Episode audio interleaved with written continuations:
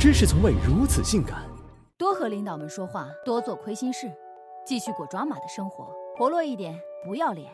就夸你要巴结的人，不要离开舒适区，有些事不做才好，没必要出头。混在领导的后面，最好混在中心，告不同的状，说不一样的坏话，重复不同的谎言。心思要活，口才要好，要什么都尝试，就这样活着吧。俗话说：“千穿万穿，马屁不穿。”拍马屁作为我国传统国术，历史悠久。一说拍马，最初是蒙古族打招呼的方式，他们牵马而行，见人就拍对方的马臀，说“好马”。后来索性看也不看，张口就把烈马夸成好马，成了真拍马屁。还有种说法是，蒙古人马上得天下，马象征权力地位，对上级最好的赞美就是夸他的马好，所以人们就把对上级的奉承称为拍马。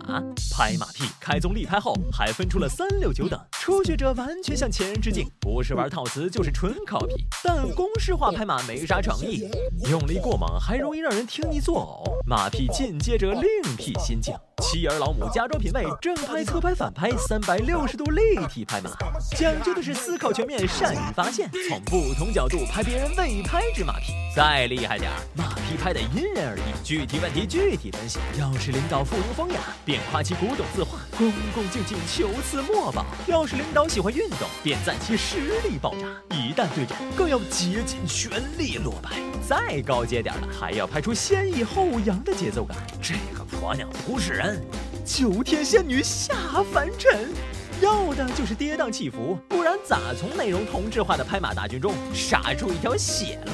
拍马屁除了双生软件，还要有强大硬件。不管是黑道白道还是体制内外，面对再造父母，脸厚如城墙，面不改色心不跳，一本正经胡说八道那是基本素质。最重要，关键时刻还能豁得出去。古有拍马先驱邓通为皇上舔痔疮，还有人为宠臣何世开品尝屎尿之药黄龙汤。如今替领导哭坟，为上司顶锅，言语不能将情意表达千千万分之一，那就用行动表决心，坚持为领导打 call。一百年不动摇，大体牺牲，大拍无形，让领导不觉之间如沐春风，升职加薪岂不水到渠成？有人为走捷径谋权益，且跪且拍；有人是怕吃暗亏，所以随大溜不得不拍；还有的领导自幼享尽万千宠爱，一天不听漂亮话就浑身难受，手下不得不忍痛拍马，硬着头皮造句。拍马屁这事儿，一个巴掌拍不响。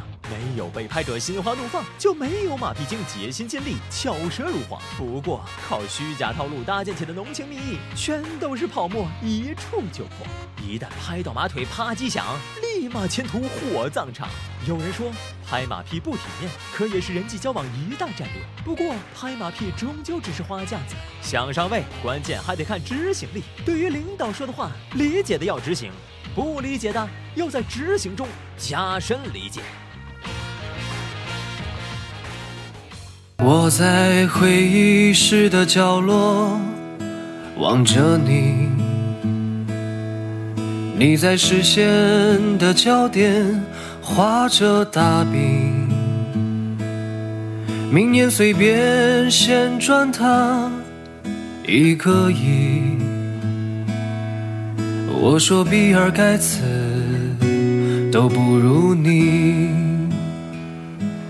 倔强的背头遮不住头顶闪烁的光芒，为我们点亮人生的方向。手指划过镶着钻的保温杯，高端人士不掉档。